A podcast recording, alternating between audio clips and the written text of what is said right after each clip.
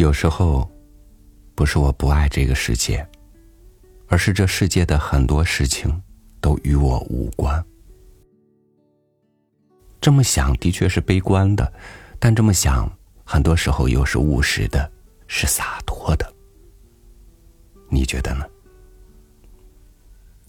今天和您分享古川流的文章，《怕麻烦的鸭子》。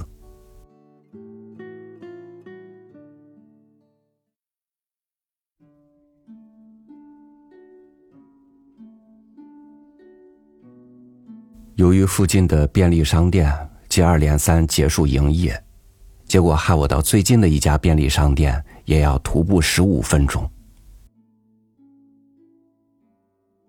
半路上有一个一到冬天就会因为候鸟群集而热闹不已的大池塘，明明都已经入夏了，不知道为什么竟然还有一只公野鸭悠哉悠哉的。在水面上划着水，我心里想着，这只野鸭为什么和同伴们断绝关系，走上孤独的道路呢？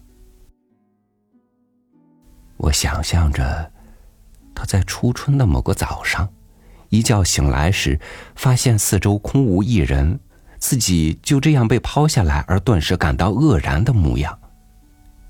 心中不禁产生一股不舍之情。但是我在前几天深夜外出买东西时，看到这只野鸭一边在靠近池塘的河川正中央漫步，一边嘎嘎的叫着，没来由的，竟然有松了一口气的感觉。原来它只是一只性格怪异的鸭子呀。就如同人世间偶有没来由的排斥团体行动的人一样，他一定是只鸭界中的孤僻角色而已。或许他婉拒了邀约他一起往北飞行的同伴，坚持不了，我要留在这里，没什么特别的理由，而选择脱离候鸟社会中的飞行行列，因为他是一只。喜欢在半夜里溜达的怪鸭，所以我很直觉的推断，嗯，它一定是只即使孤零零的栖息在宽广的池子里，也不会放在心上、拥有孤傲个性的鸭子。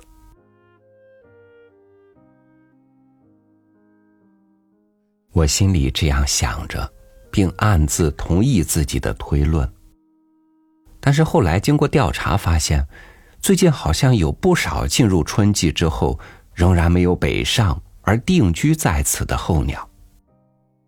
也就是说，因为来池塘边的人都会喂食它们，因此他们不用担心会没有东西可吃，住起来的感觉也很舒适。这么说来，它根本不是什么脾气古怪的家伙。只是一只怕麻烦又吊儿郎当的鸭子，我感到沮丧，甚至觉得幻想破灭，遂写下了这篇后记。但是我想，对那只鸭子而言，这根本是不相干的事情吧。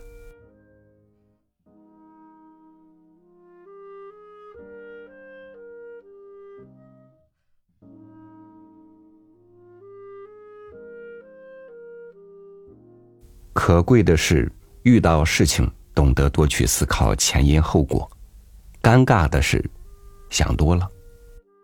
的确啊，鸭子自有它的打算，因为你的或者你理解的性情古怪，它也就成为古怪的了吗？